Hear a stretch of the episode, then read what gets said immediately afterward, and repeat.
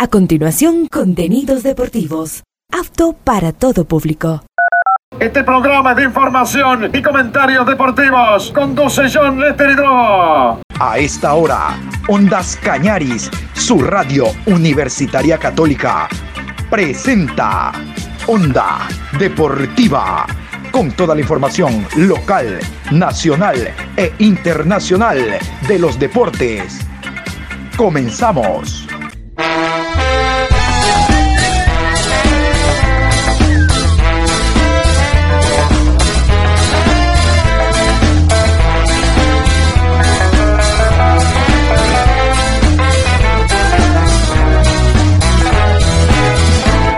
Ahora vamos a bailar para cambiar esta suerte. Si sabemos gambetear para ausentar la muerte. Vamos a bailar para cambiar esta suerte. Si sabemos gambetear para ausentar la muerte.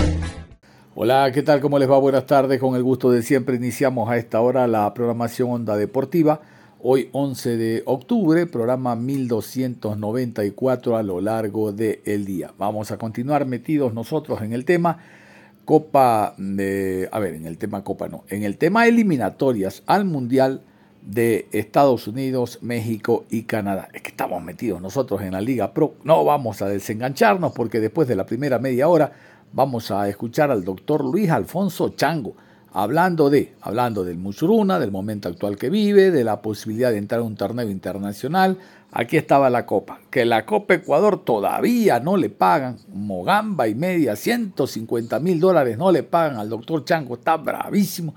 Habla también de la selección y en general de otros temas inherentes a la Liga Pro, la cual no descuidamos. Pero vamos a meternos nosotros con la selección de Ecuador, selección de Bolivia, partido de mañana, 18 horas de Ecuador, siempre con el apoyo a la tricolor, con el apoyo al equipo de todos. Música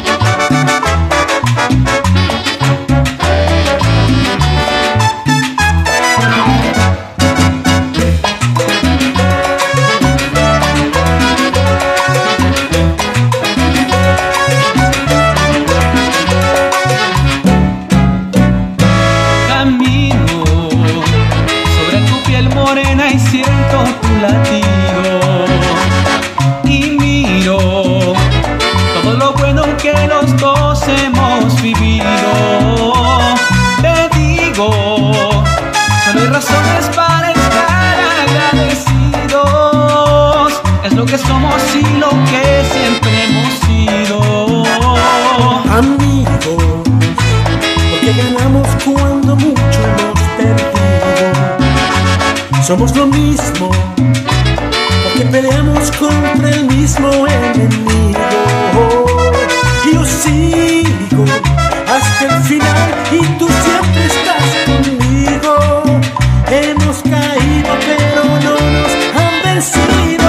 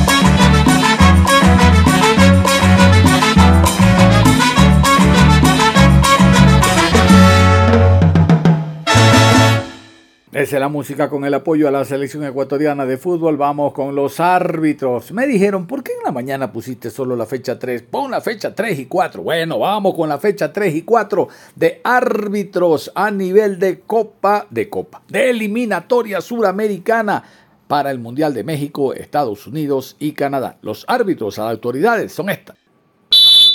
Jueves 12 de octubre, 18 horas, en la ciudad de La Paz, Estadio Hernando Siles. Bolivia recibe a Ecuador. Árbitro central, Cristian Garay. Asistente 1, Alejandro Molina. Asistente 2, Juan Serrano. Cuarto árbitro, José Cabero. En el bar, Ángelo Hermosilla, asistente de bar, Rodrigo Carvajal, chilenos, asesor internacional, Manuel Bernal, paraguayo. A las 15 horas con 30 en la ciudad de Barranquilla, Estadio Metropolitano Roberto Meléndez, Colombia versus Uruguay. Juez central Piero Massa, asistente 1 Claudio Urrutia, asistente 2 Miguel Rocha, cuarto árbitro Felipe González, en el bar Juan Lara, asistente de bar Edson Cisternas, chilenos, asesor internacional César Lescano, peruano. A las 19 horas en la ciudad de Buenos Aires, estadio más monumental, Argentina recibe a Paraguay. Juez central, Rafael Klaus. Asistente 1, Rodrigo Correa. Asistente 2, Bruno Boxilia. Cuarto árbitro, Wagner Magallanes. Brasileños. En el bar, Rodolfo Toski. Asistente de bar, Fabricio Vilariño. También brasileños. Asesor internacional, José Huitrago, colombiano. En la ciudad de Santiago, 19 horas, Estadio Monumental David Arellano. Chile versus Perú. Juez central, Wilmar Roldán. Asistente 1, Alexander Guzmán. Asistente 2, Dionisio Ruiz. Cuarto árbitro, Bismar Santiago. En el bar, John Perdomo. Asistente de bar, Yadir Acuña, colombianos. Asesor internacional, Hilton Montiño, brasileño. Último partido de la fecha número 3. A las 19 horas con 30 en la ciudad de Cuyabá, Estadio Arena Pantanal, Brasil recibe a Venezuela. Árbitro central Kevin Ortega. Línea 1 Michael Orue. Línea 2 Jesús Sánchez. Cuarto árbitro Roberto Pérez. Peruanos en el bar Carlos Orbe. Asistente de bar Cristian Lescano. Ecuatorianos. Encargado de la calidad, Darío Ubriaco, uruguayo. Ahí estaban las designaciones, doble cuarteta chilena, una uruguaya, una argentina y una peruana. El último partido donde está Perú, ahí estamos nosotros, asistente de bar, Orbe y Lescano. Eso es lo máximo que nos dan.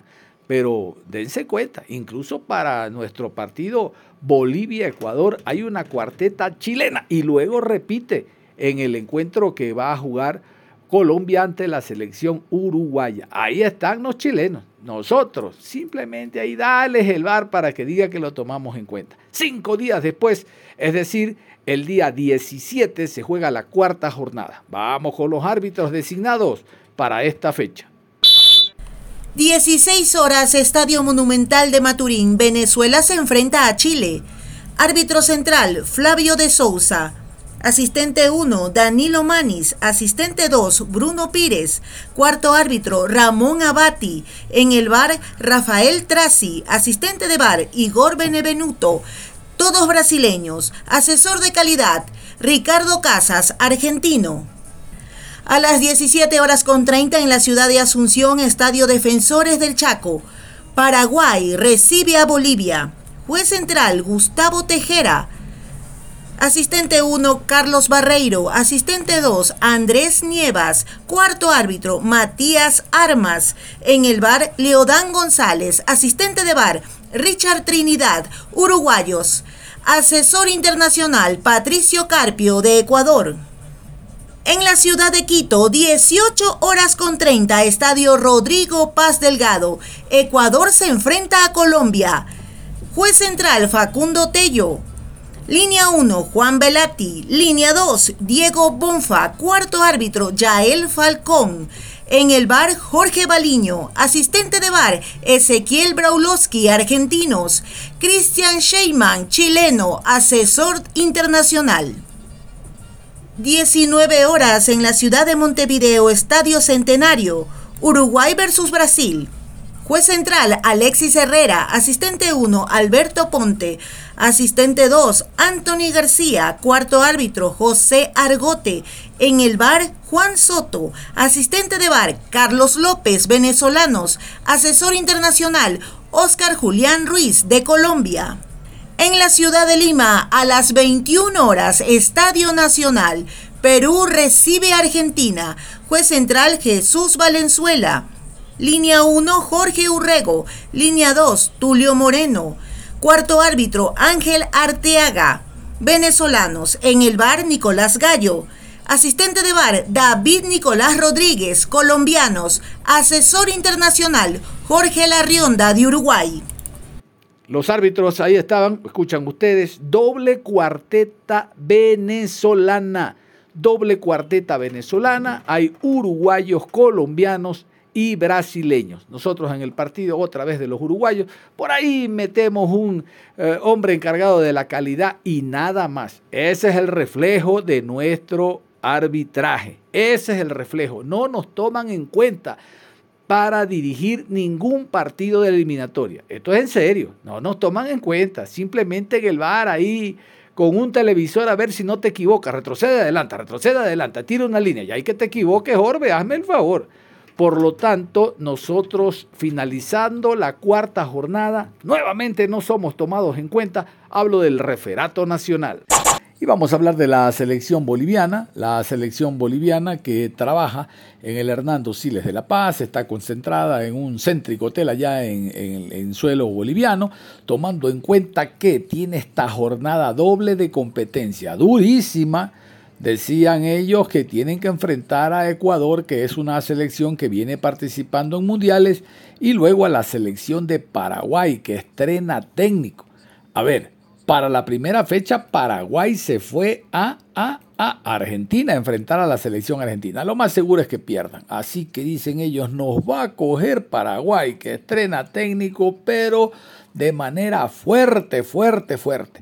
Vamos a hablar de algunos temas inherentes a la selección boliviana.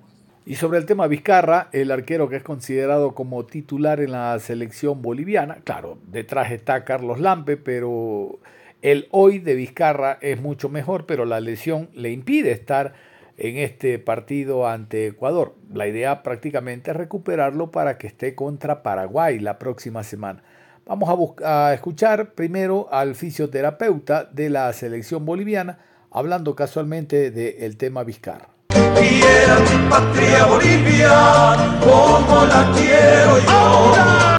Bueno, sí, Billy el día de ayer eh, tuvo una lesioncita, él sufrió una torcedura de tobillo. En primera instancia se realizó estudios por imágenes con su club para determinar que no haya lesión ósea ni lesión de ligamento. Se realizó una tomografía, rayos X. Al ver que no hay lesiones óseas, eh, el jugador ya está con nosotros ahora para trabajar sobre un proceso inflamatorio que tiene en el tobillo. ¿Llega al partido del día jueves? ¿Estaría tomando cuenta para este? Bueno, sí, mucho va a depender de la tolerancia a la incomodidad que tenga el jugador. La verdad que eh, creemos que sí, ha desinflamado bastante de ayer a hoy con la medicación, con los trabajos de fisioterapia y bueno, nuevamente mañana será evaluado ya para, para ver cómo, cómo está el jugador en cuanto a la respuesta física, ¿no?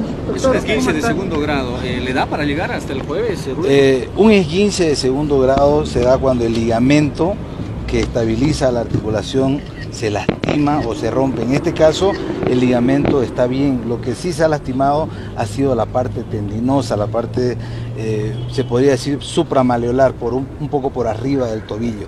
Así que bueno, tenemos eh, buen pronóstico por ese lado para que desinflamar y que a tolerancia el jugador pues pueda, pueda manifestar mejoría entre tanto hoy día hasta mañana. ¿no? Desinflamar y luego ver si puede trabajar con el grupo. Claro que sí, primero es desinflamar porque está un poco inflamado, igual como les comento, les comento desde ayer a hoy ha desinflamado bastante ¿no? y está con mayor tolerancia al jugador. ¿Qué tratamiento de tecnología, perdón, qué tratamiento en tecnología puede ayudar cámaras hiperbáricas y otras? Mira, el tratamiento de ya hemos, hemos empezado con él tres turnos de fisioterapia hoy día, ya realizamos uno en la mañana, eh, tenemos a la tarde, otro en la noche, va a tener dos sesiones de cámara hiperbárica, se va a trabajar también con ozonoterapia para un tema más que todo analgésico en la zona y creemos que va a evolucionar bien. La verdad que de ayer a hoy las sensaciones son muy buenas, como te digo, el ligamento y la zona, la zona de estabilidad del tobillo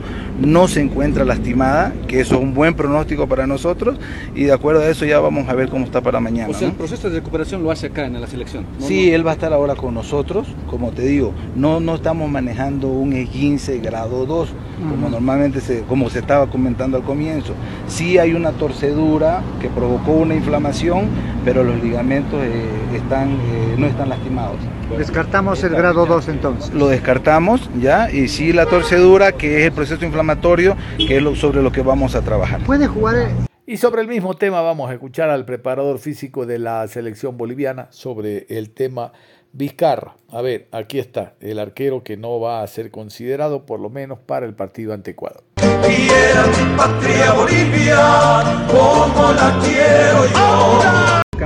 Sí, bueno, la información que tenemos eh, a través de nuestros médicos que se comunicaron con los médicos del club es que en principio tiene un esguince de grado 2, eh, que bueno, ahora eh, Billy va a estar llegando, creo que no sé si llega en, este, en estos minutos, estará llegando, lo valorarán los médicos, iremos viendo el día a día la evolución, pero con tranquilidad, la verdad que, que estamos muy optimistas, esperamos que los médicos nuestros lo puedan evaluar y bueno, y ver cómo seguimos. Un esguince, un esguince, un esguince de grado 2, ¿qué, qué, qué involucra? A ver, yo la verdad que eh, cuestiones médicas no me quiero meter y tampoco sin que los médicos nuestros ya hayan visto a Billy. Lo único que digo es que hay que tener eh, eh, paciencia, tranquilidad. eh, daremos el informe, después saldrán los médicos nuestros una vez que lo vean a dar el informe. Pero bueno, esto es día a día eh, y ver cómo evoluciona. En todo caso se queda, ¿no es cierto? Billy? Sí, sí, Billy lo estamos, lo estamos esperando. Creo que ya vi gente de, de Strong que llegó, así que no sé si en este momento yo estaba dando otra nota haber llegado. Vamos a engancharnos en estos momentos a ver qué dice la prensa boliviana a esta hora de la tarde sobre el tema Vizcarra y demás. Esto es la concentración de la selección boliviana allá en La Paz, en uno de los céntricos hoteles. Escuchemos el informe. Quiero mi patria Bolivia, como la quiero yo. Bueno, ya que estamos, eh, para no de- desperdiciar o desaprovechar estas imágenes al vivo del movimiento en La Paz eh, de la selección nacional, ¿qué se sabe de Guillermo Vizcarra? Bueno, se sabe que no va a participar de estas fechas, ¿no? Por la lesión en el tobillo, pero es algo más o menos grave, no, no tanto. Eh, mira, eh, escuché una entrevista que se le había hecho al eh, médico de la selección boliviana de fútbol. Eh, de hecho, varios medios paseños hicieron réplica de estas palabras, ¿no? Porque mencionaba que si bien es una lesión, no es esguince total, sino es una torcedura, obviamente, que comprometió un poquito ahí la, zona del tobillo, pero que, según el médico de la selección, puede estar. En caso de que no esté, según el médico, insisto, se puede infiltrar y juega tranquilo. Ahora, ahí yo hago hincapié, me parece que quizás como médico de la selección boliviana lo primordial sería cuidar un poquito más a los jugadores, no tanto decir así tan libremente, bueno, se infiltra y juega. Por lo menos mi punto de vista. Eh, Bueno, lo pero él es concreto- médico, él sabe. Claro, bueno, pero por eso te digo, es una opinión mía nada más. Lo concreto, eh, Jaime Sergio, en horas de la tarde, eh, mediodía por ahí, Billy Vizcarra llegó a este mismo hotel, eh, se fue antes de Santa Cruz y llegó con un inmovilizador puesto y unas muletas, eh, obviamente porque no, no, podía caminar con normalidad. Bueno, entonces yo creo que esa es es la noticia, ¿no? Que cuando se creía que no iba a jugar Guillermo Vizcarra, no ha sido descartado por el médico. Yo lo que escuché era que, eh, bueno, Sergio, ahí eh, en el ambiente futbolero se habla mucho de que el grado de la lesión, ¿no? Grado 1, grado 2, este, un esguince grado 2, decían, ¿no? Y que, bueno, seguramente, de acuerdo a lo que dice el médico, que es el que sabe, se puede infiltrar algo común en el fútbol y puede jugar, entonces es una buena noticia. Eh, ¿Vos has jugado Sí, infiltrado seguro. alguna vez? Sí. Eh, no, no, gracias a Dios no, no me tocó. Eh, sí, alguna vez tuve un- una lesión similar, eh, pero con tratamiento, con un buen tratamiento, es decir, de aquí al jueves hay tiempo todavía para poder recuperar. Aparte, si hay una eh, parte del cuerpo que es bastante noble y como decimos en el ambiente, en el, en el ambiente es llevadora, es el tobillo. El tobillo es llevador, entonces este, eh, yo creo que hace mucho también las ganas del, jugador de, para estar o no. ¿no? El, el jugador es el, el mejor médico y él sabrá realmente si está con, con tratamiento médico y obviamente haciendo bien las cosas está para jugar. Y si no, yo creo que Billy, así como lo hizo en el partido, ¿no? Verá que no está en condiciones y, y- y obviamente uno siempre quiere estar, pero eh, hay que ser pero cuando consciente hay dolor- hay que estar al 100. Cuando hay dolor, cuando hay molestia, no te la puedes sacar. O sea, Claro, la, la cabeza te manda, o sea, no podés. Bolivia No, ha y a- tenido y a este- pésimas y a este nivel- a este nivel, Jaime, a este nivel, es decir, eh, por más que, como te digo, el jugador seguramente tiene ganas de estar y de participar y de que, pero a este nivel, este, quemarle un cambio al técnico, eh, yo creo que no es lo, no es lo mejor. Yo te digo, Además, sí. No, sí, además, eh, eh, haciendo alusión a lo que decía el mono recién, eh, para mí en el partido frente a, a Oriente Petrolero en Santa Cruz, eh, Billy Vizcarra obviamente sale por pedido del propio jugador, pero yo creo que es diferente la situación porque en la mente del jugador también está esto, de decir, tengo el partido de la selección en nada, en un par de días, eh, mejor salgo Me ahora, me cuido, voy al médico y en estos días me recupero y estoy. En cambio, si estás en la selección en un partido, obviamente que es de alto vuelo y todos quieren estar, en ese sentido yo creo que ahí quizás eh, Vizcarra, poniendo los, eh, los contextos diferentes, ¿no? Quizás el jugador se exige y se sobreexige un poco más.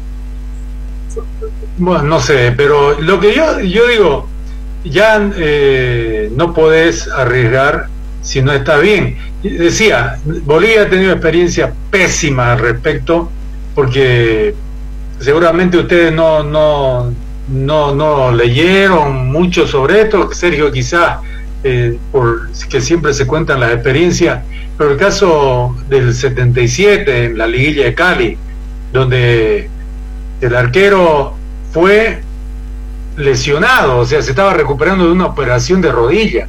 Entonces, y ahí que, eh, a ver, probemos un poco antes del partido, o sea, eso es una locura, ¿no? Claro, Vos, hoy, como el médico dice hoy, no, lo infiltramos y juega, eso es otra cosa.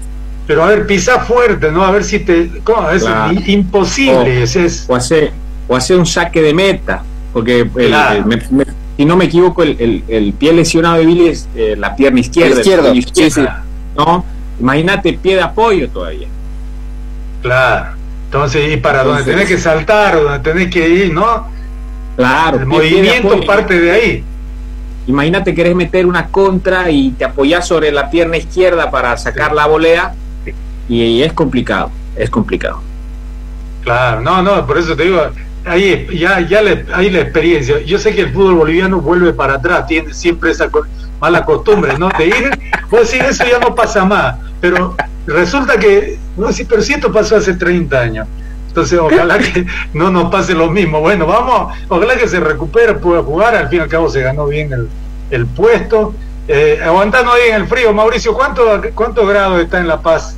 Qué manera de gustarle Eh, La Paz, Mauricio. Y ahora, y, y es la selección, es la selección, vale la pena. Eh, mira, Vale un ah, potosí. Claro, más o menos, más o menos.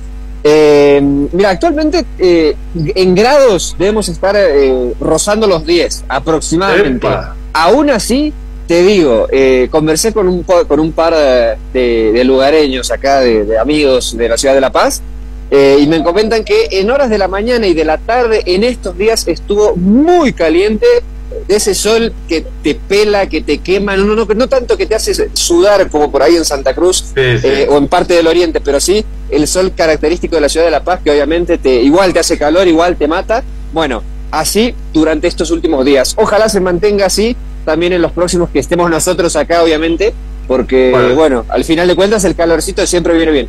Está bien, pero ustedes están de paso. Lo importante para la selección que tiene que jugar a, esa, a esta hora más o menos va a jugar.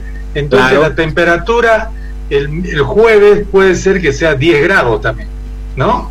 Y puede ser, puede ser. Igual, eh, sobre ese tema, y sí, insisto, por una cuestión del rival, que es Ecuador, no sé cuánto, cuánto le influye al tema eh, de temperatura. Sí, por ejemplo, cuando se habló con el tema de- del partido con Argentina, que la gente decía ojalá que haga calor, porque en teoría eh, el calor eh, más eh, el clima seco de la tarde de paseña debería haber ahogado un poquito más al rival, cosa que no terminó sucediendo, pero bueno, esa era la teoría por lo menos. Bueno, seguramente tenemos que ir a una pausa, nos hemos alargado un poquito y enseguida volvemos a ver si ya llegan los muchachos ahí. ¿Y será que te permiten conversar con uno? Ahí hay una reja, ahí me imagino que desde la reja.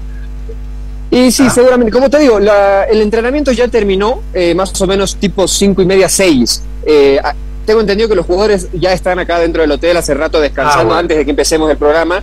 Eh, lo que recién llegó eran los que faltaban. El cuerpo técnico de la selección boliviana, parte del cuerpo técnico, Gustavo Costas no estaba entre ellos, y, un poco, y un poco del tema de utilería. Después ya los protagonistas están dentro del hotel. Bueno, vamos a la pausa y volvemos enseguida.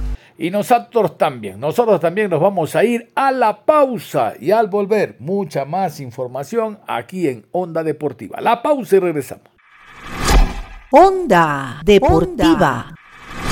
Regresamos con Onda Deportiva. Aquí estamos y seguimos, vamos a continuar en la programación Onda Deportiva. Habíamos indicado al inicio que en esta franja íbamos a escuchar al doctor Luis Alfonso Chango. Él habló en rueda de prensa temas puntuales, por ejemplo, el ascenso y descenso, no está para nada de acuerdo. Eh, el tema ecuatoriana de fútbol, todavía no le pagan los 150 mil dólares por haber ganado Copa Ecuador y demás. Vamos a escuchar a Luis Alfonso Chango en rueda de prensa con temas puntuales al estilo doctor Chango. Ponchito, vamos a ganar y la victoria Bueno, más bien ah, personalmente no me ha invitado, tampoco nos ha hecho conocer al respecto, en vista de que yo soy presidente vitalicio y posiblemente el señor presidente ingeniero Gabriel Pilamunga esté al tanto. Yo, yo podría opinar eh, como presidente vitalicio de Moshuruna Sporting Club y estoy dispuesto a cualquiera de las inquietudes que ustedes tengan. Bueno, a mí personalmente me preocupa mucho de que incrementar el número de los equipos en el fútbol ecuatoriano. Hoy somos 16, yo creo que estamos hasta de más en- dentro de los 16. Por si queremos dar calidad, caché, como se dice vulgarmente, imagen, espectáculo deportivo de primer nivel. Y debería ser, personalmente yo pienso siempre de que debería ser solamente 12 equipos, pero hoy somos 16 de los 16.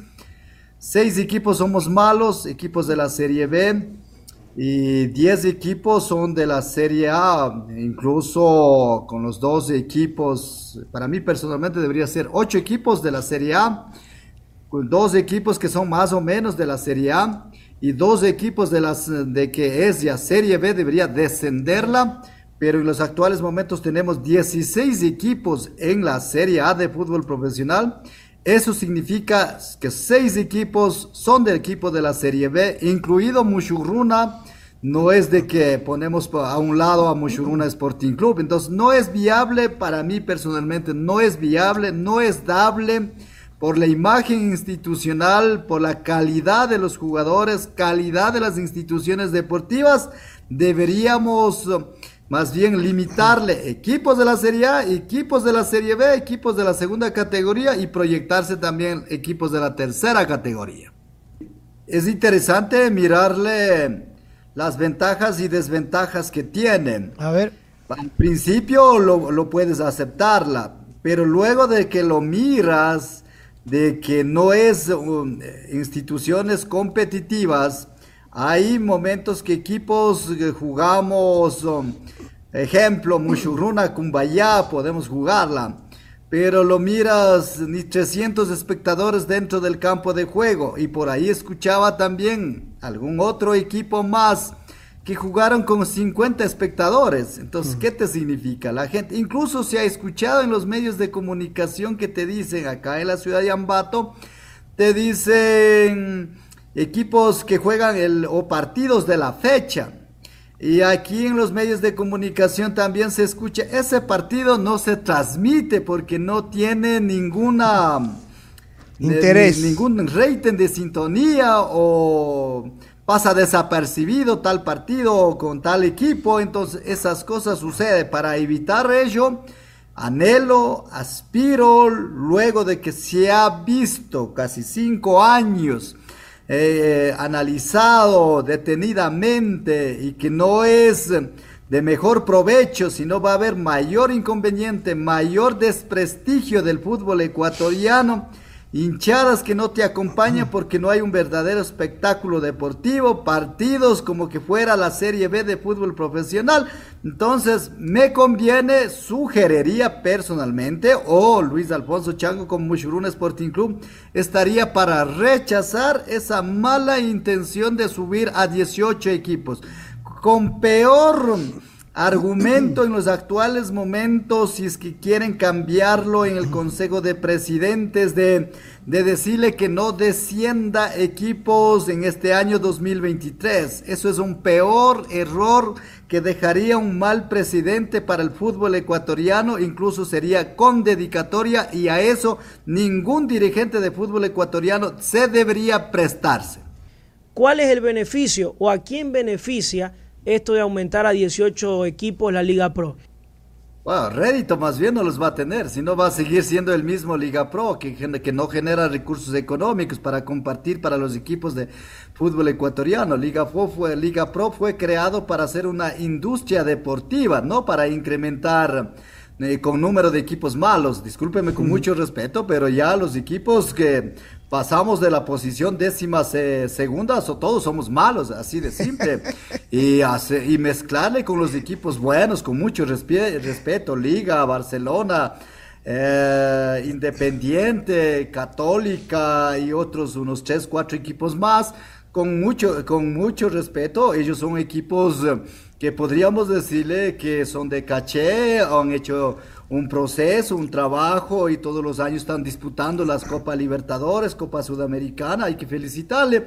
Y el resto, no, o sea, el resto tenemos, en vez de aumentar, debemos disminuirlo.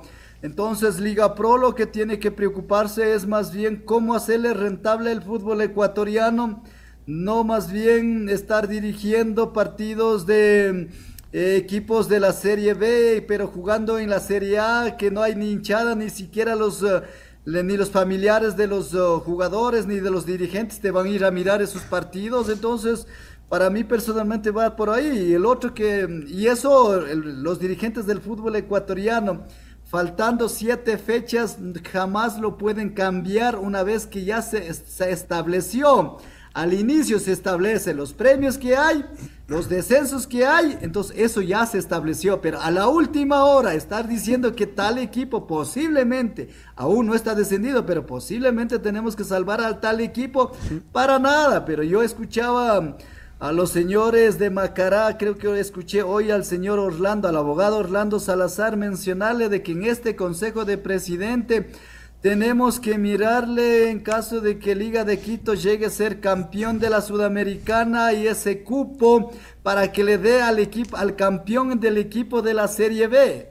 O sea, ahorita hasta están pidiendo que haya dedicatorias para dar eh, premios. Esas cosas no puede pasar en el fútbol ecuatoriano, es un desprestigio. ¿En qué cabeza cabe para estar pidiendo esas cosas? Si ya está estipulado al inicio del campeonato y eso debe cumplirse. Y si quieren que haya 18 equipos y hay mayoría, con inteligencia tienen que hacerlo en el, en el, en el Consejo de Presidentes del año 2024. O si no, ahora hagan el Consejo de Presidentes si hay mayoría, pero que se aplique en el 2024. Entonces, Así las cosas, con mucha claridad, hay que manejar el fútbol ecuatoriano. De lo contrario, es un sainete que va a pasar peor que en las comunidades, en algunas comunidades indígenas yo le he visto esos acuerdos, pero en el fútbol profesional no puede dar paso a eso.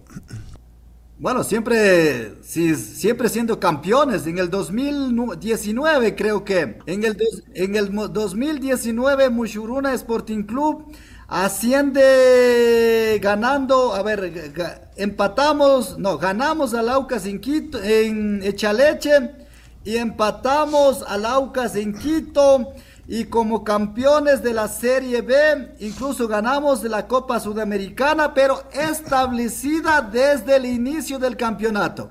Aquí faltándome siete partidos para terminar, que o, eh, o ya está como ca- posible campeón Macará, no puede dar dedicatoria a ningún equipo. Eso sería una sinvergüencilla en el fútbol ecuatoriano que molestaría a los dirigentes. Espero que no se presten para ello. Que al campeón de la vez se le dé Copa Sudamericana si Liga la gana. Bueno, al Macará lo que hay que dar es el trofeo, lo que tienen que entregar es el premio económico. Ojalá no sea Federación Ecuatoriana de Fútbol, porque si es que depende de Federación Ecuatoriana de Fútbol, posiblemente no le den el premio económico. De Macará posiblemente se abracen también y con el premio económico o haya más premio también. Pero yo creo que en estos momentos, sea cualquiera que sea campeón, no se debe premiar. Si un equipo tiene 99% de probabilidad de ser campeón, en caso de que llegue Liga de Quito, a mí aspiraría que Liga de Quito sea campeón de la Copa Sudamericana, felicitaciones. Pero de ahí jamás lo pueden hacer con dedicatoria, de ninguna manera. Y al principio ya está establecido los campeonatos y los, los premios y los castigos, en este caso el descenso, y eso tienen que respetar por el bien del fútbol ecuatoriano. De lo contrario, en los próximos años ya no habrá pues credibilidad de ninguna manera porque están haciendo a su manera de interpretación, a su manera de intereses de que hay de por medio. Esas cosas Mushuruna Sporting Club no lo va a apoyarle ni aplaudirle, sino rechazarlo más bien. Egas lo ha llamado, le ha dicho esta boca es mía, le ha puesto un mensaje. Bueno, a mí me gustaría que me llame, pero que me llame con los 150 mil dólares que ya tenemos ganado el premio. Si en el campeonato, en el campeonato Master que Luis Alfonso Chango juega con Cristian Castro, jugamos con eh, Johnny Valdión, ganamos al Macará Master, ganamos al, el Cumo es del técnico universitario, ganamos al técnico universitario y somos campeones de la sub 40 intercantonal acá en la ciudad de Ambato. Me entregó mil dólares de premio y trofeo y las medallas, pero organizado por la Federación Ecuatoriana de Fútbol, campeonato de Copa Ecuador, donde ganamos 150 mil dólares, más de casi ya más de un año. Que no lo haya entregado ese premio es una vergüenza a una institución que nos representa a, los equipos de fútbol ecuatoriano. Ojalá me llame, pero que me llame con los 150 mil dólares. A mí no me llaman porque otros son los amigos que todos los días están en contacto. Mushuruna Sporting Club no depende de la federación, no depende de la Liga Pro, sino depende de nuestros propios esfuerzos y siendo bastantes independientes y no estar con llamadas telefónicas eh, molestándole ni a los dirigentes de otros equipos y a nadie. Entonces yo creo que por la transparencia del fútbol ecuatoriano hagamos las cosas correctamente y nadie va a estar eh, reprimiendo, insinuando o, o haciendo las apreciaciones. Un fútbol profesional con claridad, con transparencia y con mucho respeto y con mucha seriedad. Eso es lo que hay que hacer en el fútbol ecuatoriano nada más. La presión le jugó un mal papel a sus dirigidos. Bueno, la presión siempre lo mantenemos, la presión hacia el director técnico, así también a los jugadores. Si sueñas algo y estás con esas posibilidades, no puedes perder los partidos. Y el partido más importante para Mushuruna Sporting Club fue el de Guayaquil. Fíjese que si ganamos eh, mantenías la punta y tenías que proyectar cosas interesantes para Mushuruna Sporting Club. Si pierdes, revive Emelec y pierdes las posibilidades que pasó en los actuales momentos que Barcelona es el primero, Mushuruna es el segundo, Delfín es el tercero, pero falta la fecha de Liga de Quito, de lo contrario, Mushurunas puede estar en tercera posición. Entonces, y es por ello la presión para, al menos para el partido de Guayaquil, Fue, por supuesto, de los directivos, por eso enviamos o fuimos en el vuelo charter, se hizo todo el esfuerzo necesario, pero el partido del Cumbayá eh, pensamos que era los tres puntos, pero en el fútbol no te aseguras nada y no se dijo presión de ninguna manera hacia el compromiso del Cumbayá. Ellos sabían que hay que ganar ese partido, pero no se logró ganarle y ahora estamos en la tercera posición.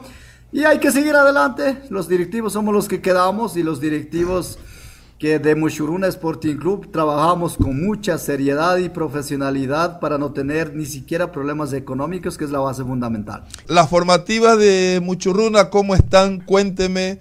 A ver, primero Mushuruna Sporting Club tiene proyecto deportivo y proyecto social. El proyecto social lamentablemente no lo hemos estado cumpliendo ni con los jugadores que tenemos. Siempre hemos hablado, por ejemplo, que dé espacio a los indígenas. Al, tenemos al señor Capuz en Mushuruna Sporting Club, pero nunca ha sido tomado en cuenta.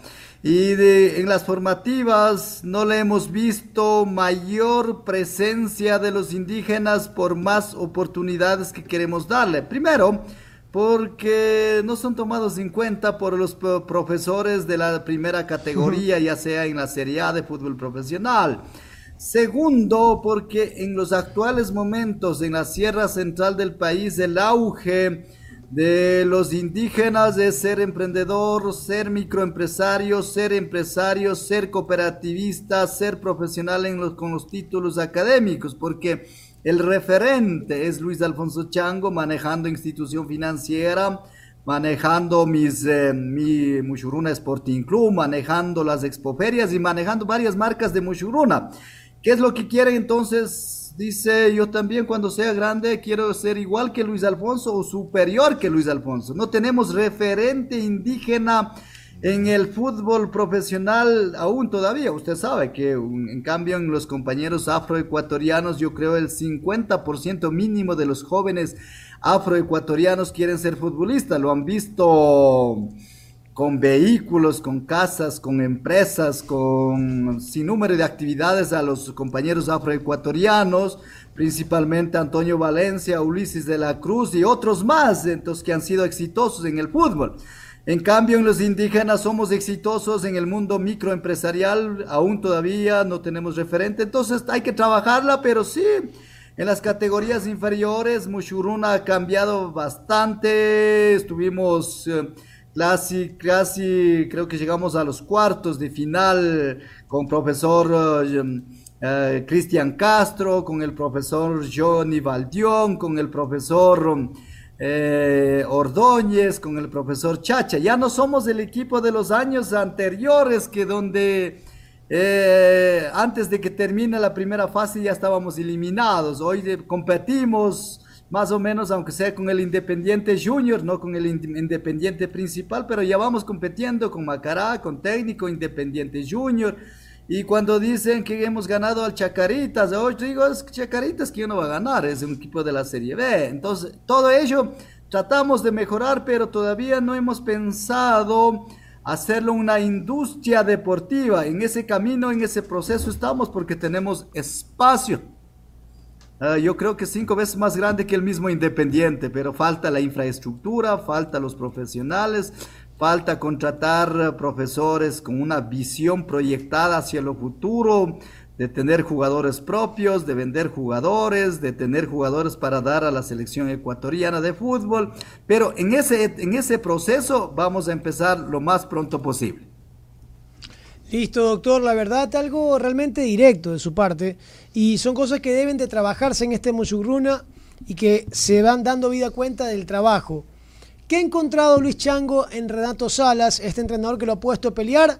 Y hasta el partido en el Capuel, y hasta ahora, es un equipo que está en la parte de arriba. Es verdad que perdió en el Capuel y empató ahora último, pero que sigue peleando en la zona alta. ¿Qué le ha dado Renato Salas al equipo que quizás antes le faltaba? A ver, Renato Salas viene trabajando con nosotros durante 15 años. Posiblemente yo debería haber tomado en cuenta con mucha anterioridad.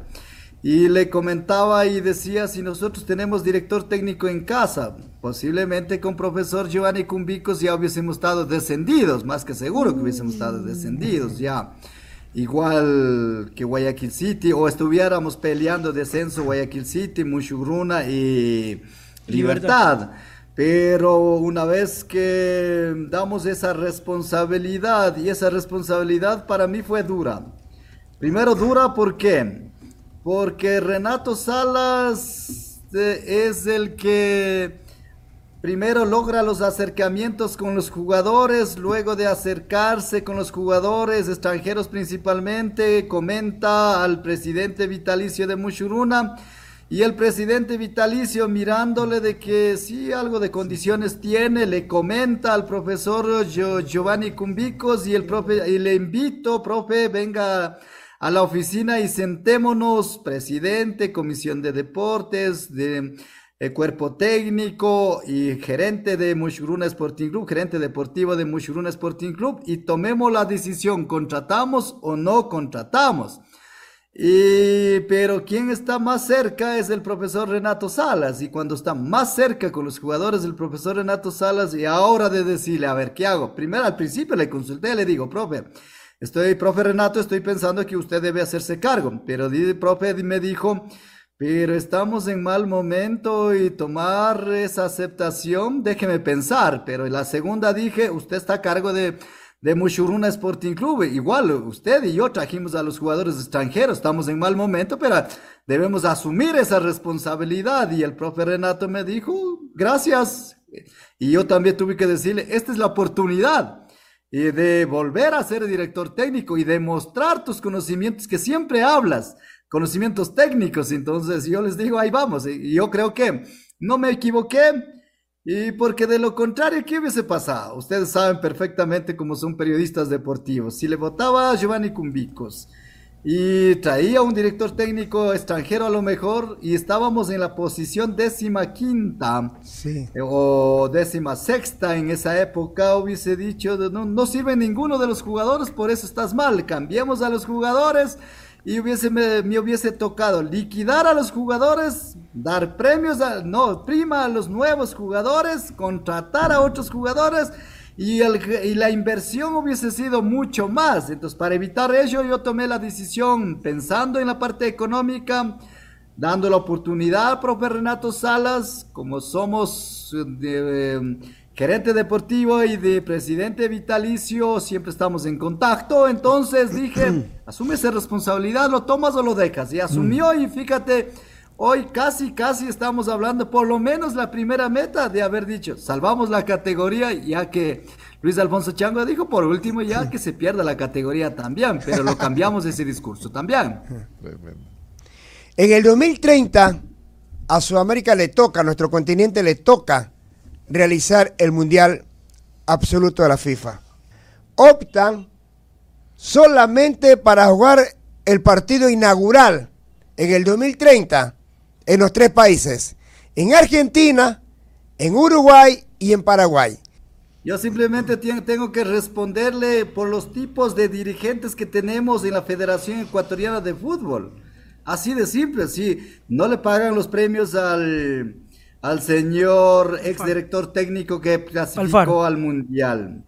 No le Alfaro. paga premios a algunos proveedores. Tenemos deudas pendientes con los señores árbitros. El fútbol no, no es lo que era hace... No, el fútbol en el ámbito deportivo está muy bien, pero en el ámbito dirigencial, en el ámbito de liderazgo, en el ámbito de rentabilidad de la Federación Ecuatoriana de Fútbol, en la representatividad, posiblemente llegó a ser vicepresidente de la Conmebol, pero si no hace las cosas correctamente, ¿qué puede hacerle? Si puede decirle Luis Alfonso Chango, se está reclamando a la Federación Ecuatoriana de Fútbol que no ha pagado ni siquiera los 150 mil dólares de premio. Peor para que haya, eh, para que haya partidos del de organizador como mundial la Federación Ecuatoriana de Fútbol. Fíjate, ¿qué es lo que está pasando? Entonces, falta de liderazgo, falta de iniciativa, falta de una visión de la Federación Ecuatoriana de Fútbol. ¿Qué pasó el año anterior? Que entre ellos estaban peleándose en el ámbito de